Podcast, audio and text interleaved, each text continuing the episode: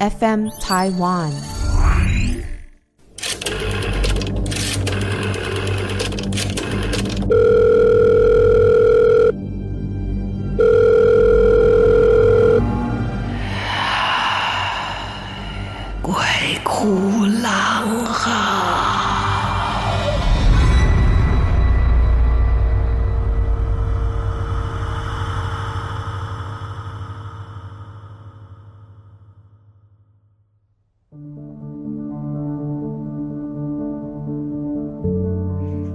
欢迎来到我们的 Podcast《鬼哭狼嚎》，我是郎祖筠。今天我们要来讲几个故事，其中呢有这个我们的听众来投稿的哈，是这样子的。小桃说，他说喜欢《鬼哭狼嚎》，虽然每次听到都会鸡皮疙瘩起一身哦，还是很爱听。这就是鬼故事的魅力啊，越怕越想听。小桃的体质有一点敏感。所以呢，生活上也会碰到一些跟阿飘有关的故事。还在念书的期间，家里面有长辈过世了，因为家里面的亲朋好友甚多，所以呢，就跟礼仪公司租了一个临时安放的牌位，提供上香的这个大厅啊，内层也有很多有很多租出去的啊，就很多其他的家人哈，不一样的家庭。除了他们之外呢，还有一位一个老伯伯，所以。也都是长辈嘛，大家没事就会凑在一起，然后折折莲花呀，做一些事情，然后用这种安静，或者是大家呢在这个时候啊，尽量能够开心一点了哦。可真的折莲花的时候，会常常会变情绪，就因为你哀伤过度，然后也不希望自己在一直沉浸在那个哀伤的状态里面，所以我们以前也碰过，就是在折莲花、折元宝的时候，大家就开始变成了一种竞争。说你折多少了啊？我已经折了四十五个，哈哈哈哈，我已经六十八个了，就变成这种无聊的对谈。不过那都是一种放松心情的方式。所以呢，在折这个莲花、折元宝的时候，真的聊聊天，其实可以让欢笑代替哭泣。就像小桃说的，那他们这一家真的蛮热闹的，相较另外一家人就很安静了哦，人也少一点，大家都安安静静在折莲花。当这个小桃经过那一家人的时候，他心里就想了：“哎呦，这家人好安静哦。”这一想啊，这起心动念，就听到了一个声音跟他说：“好寂寞啊，好寂寞呀，我真的好寂寞呀。”小桃听到这样的声音，真的不知道该怎么办，然后就觉得眼前一黑。人变得很不舒服，在心里面拼命的默念观世音菩萨，还有立刻呢就离开了那一家人的身边，才稍稍缓过气来。哎呀，起心动念有的时候真的很很直接。又过了几年，哦，已经出社会上班了。在七月半的时候，大家都是要中原普渡的。老板就让同事准备一些贡品，让大家呢，不管你信不信啊，心诚则灵啊，总是希望大家有个平平安安的一年，就准备了一些饼干啊、食物啊等等的饮料啊放在桌上，然后刚好是小桃在点香，在点香的那一瞬间，小桃又开始不舒服了，感觉好像整个人走进了一个真空的地方。这个时候，就有人在他的右边耳朵。用台语讲一句：“喂，那无金纸了。”哎呦，心里很紧张的小桃就问了准备贡品的同事说：“你们有没有准备金纸啊？”同事不以为然的说：“哎呦，现在都不烧纸了啦，那个谁要烧啊？”所以他只好在心里面跟他说话的这个声音说：“哎，姑妈唔知呢，唔习惯准备耶，不然。”哎，小桃你也很坏嘞，不不然你找他，好，他要准备的。哎哎，你跟他讲，下次帮你准备哈，今年有点来不及了。就隔年的普渡时间到了，七月半，然后他的同事呢，居然就在很奇怪的看到了一个可以报名七月半拜拜的一个宫庙，然后他就帮公司报名了。哦，因为如果说是宫庙的话，准备会非常的齐全，然后可能也因为这样准备的很齐全，小桃也就再也没有听到有人跟他说：“喂，那无金纸啦。”起心动念真的蛮蛮惊人的。如果说你的体质比较敏感的话，你真的有时候会接收到，就好像你把收音机转到那一台，你就听到了清楚的声音。嗯，好，另外一位呢，刚刚是小桃，那这位投稿的人呢叫错愕，很可爱啊、哦。错愕的妈妈本身就有一点敏感的体质。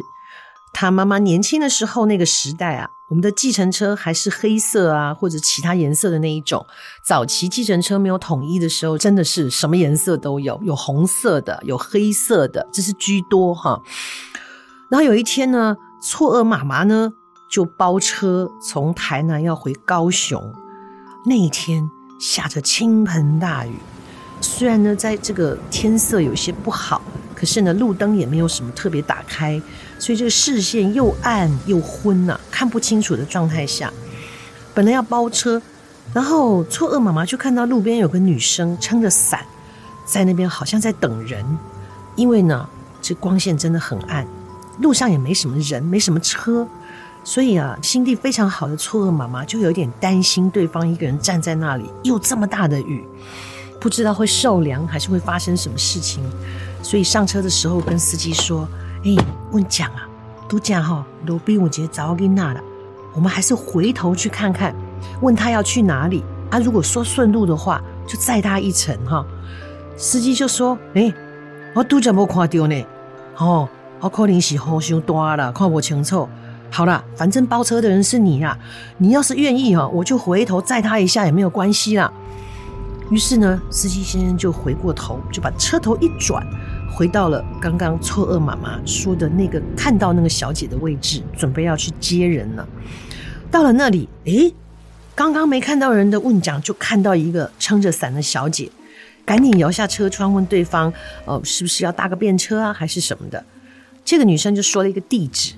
啊，这个错愕妈妈听了说：“诶，回高雄路上会经过啊，啊，那就顺路好了。来来来。”然后就让对方上了车，车子一路开着开着，虽然视线不良，但是呢，也都很安全的到达了这一个小姐说的地址。停好车，这个对方啊是坐在前座的，下车前，然后就到后座的位置，要递钱给错愕妈妈。呃，错愕妈妈说啊，不用啦，他都顺路啊，我本来都被给他去屌啊，变变变。可是对方很坚持。所以呢，初二妈妈就说：“啊，你真的要付钱哦？啊，你给司机大哥好了啦，我顺路没差啦。哦，好，大家就初二妈妈也平安的回到家里面了。可是隔天一大早，前一天载着初二妈妈的问奖，居然跑到妈妈上班的地方敲门，一脸惊慌的跟错愕妈妈说：昨天搭便车的小姐交给她的钱。”成了阴间通用的冥纸，呃，就真正吓到是我叫的那一声，对不对？这是说鬼故事啊，讲者的一个特权跟乐趣，因为我们的工作就是负责吓你们啊。谢谢两位的投稿，然后我再来说哈，有些人呐、就是喜欢去探险。探险当然很好，因为你心中有一个好奇心。人的一生当中哦，都不要缺乏好奇心。当你对生活当中的所有的一切都不再有热情、不再好奇的时候，你的生活会变得非常的无趣、一成不变啊。因为有那个好奇心，我们就会想要去探索，会有这样的心情。可是呢，探索真的也要看地方哈，不要随随便便的就硬着头皮就去了。前几天刚好听见我一个学弟在说，他以前的国高中的同学，他有点记不太清楚了。几个男生呢，你知道小男生凑在一起啊，只要有人提议什么事情，不管呢你是可能危险、可能恐怖的事情，几个人哦凑在一起，胆子就很大哦，就觉得说啊，我要是不去，人家就会笑我是胆小鬼，怎么样我也要参加。在他们的附近有一个说是凶宅的一个地方，说那房子闹鬼。但事实上也没有人真的去探寻。总之，那房子呢废弃了一段时间，也不知怎么的，突然间就有人说：“啊，不然去那边探险啊！”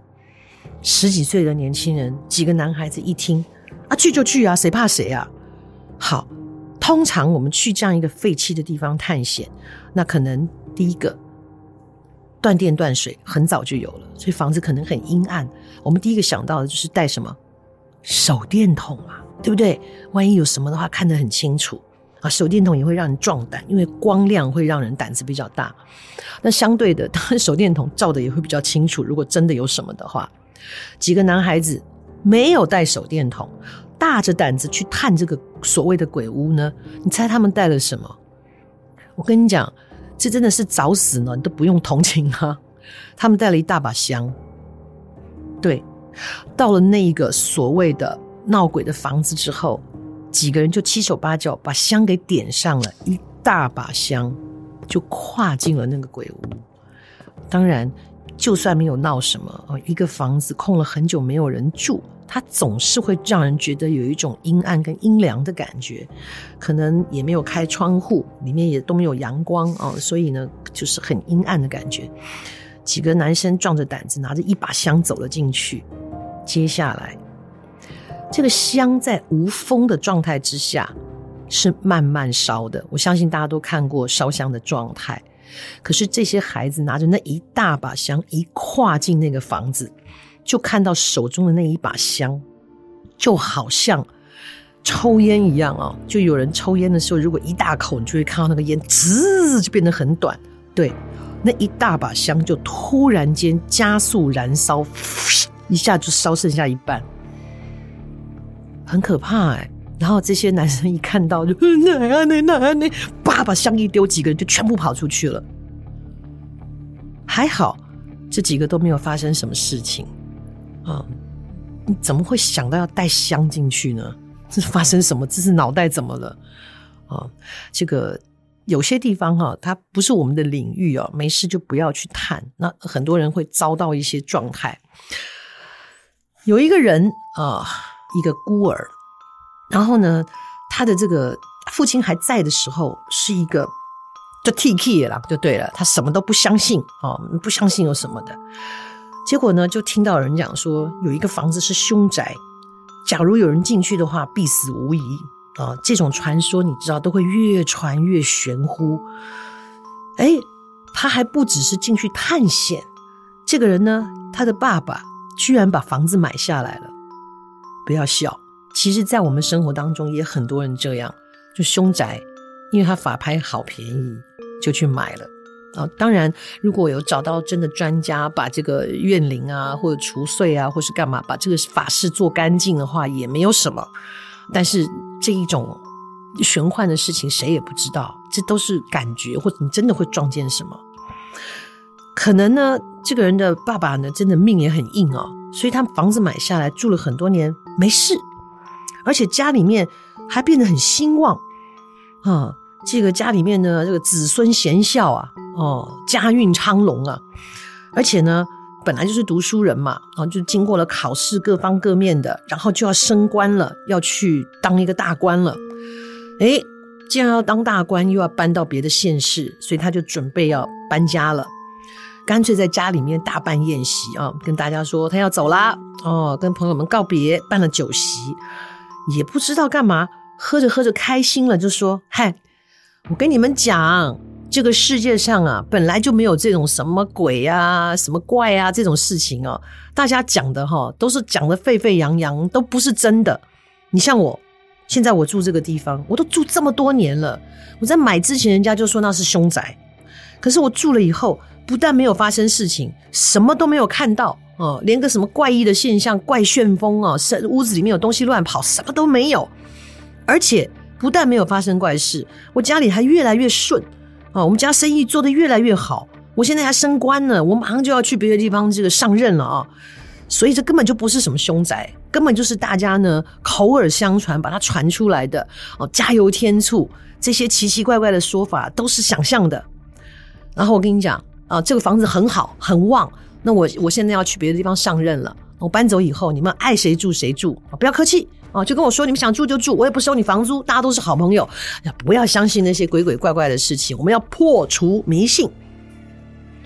说完之后呢，哎，他就很开心。大家听了也是，你知道，就信的人信，不信的人不信。那当然，你不用钱住一个还不错的房子，而且人家家运昌隆，相信很多人会动心的，对不对？但是心里面有些人心里面可能也会心存疑问，干嘛呢？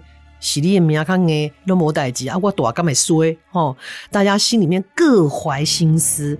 总之呢，这个人的爸爸说完这些话以后，哎，吃得饱饱，就到洗手间去了。结果到了洗手间，这么多年来没有出事。就在他讲完那些豪言壮语之后，他在上厕所的时候，墙壁里面突然冒出了一个奇妙的东西。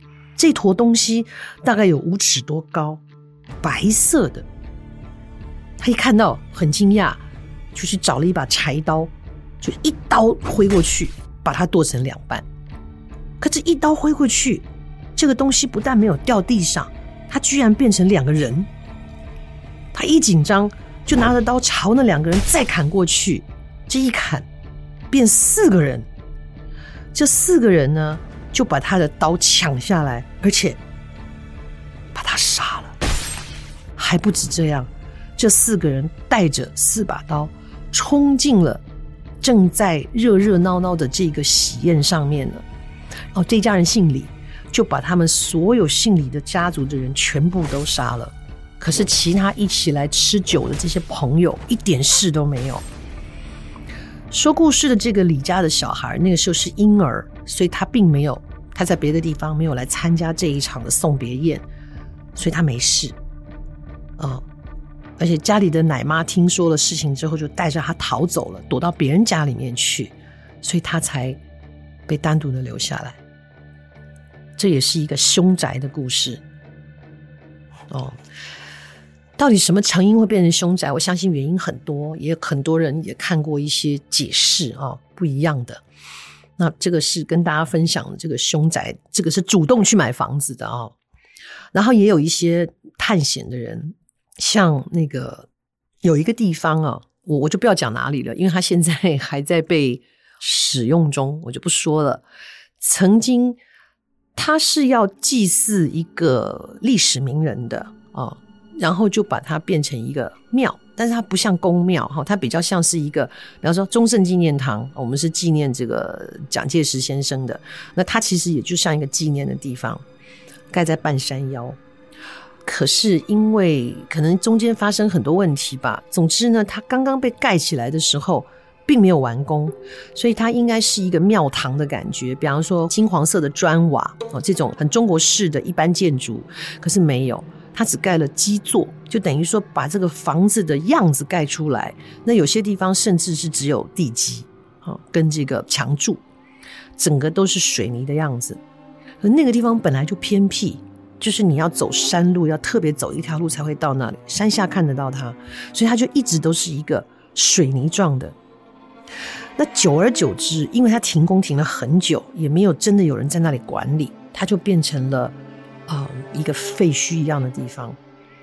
久而久之，在那里也传出了一些声音啊、就开始有些人说：“哎呀，去到那个地方，在里面会听到声音啊什么的。”然后我们以前做节目，就有很多听众会投稿，果然就有听众投稿说，他们去夜游的时候，到了那个地方。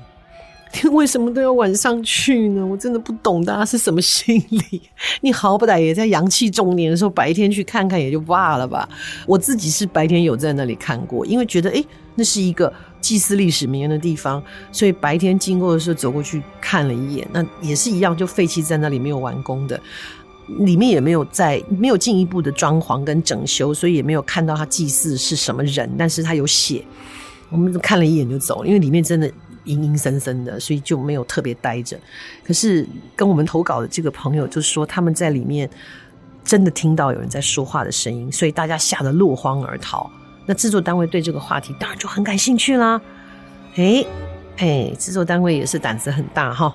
然后呢，晚上的时候去探寻了这一个地方，白天就很阴森了。晚上进去的时候，刚好又在那个山里面哦，山的一个角落。风声很大，你就是会听到那个声音呼啸，仿佛在那个空间里面有人在窃窃私语。那因为有带着一个有一点本事的一个法师呢，就一起去了。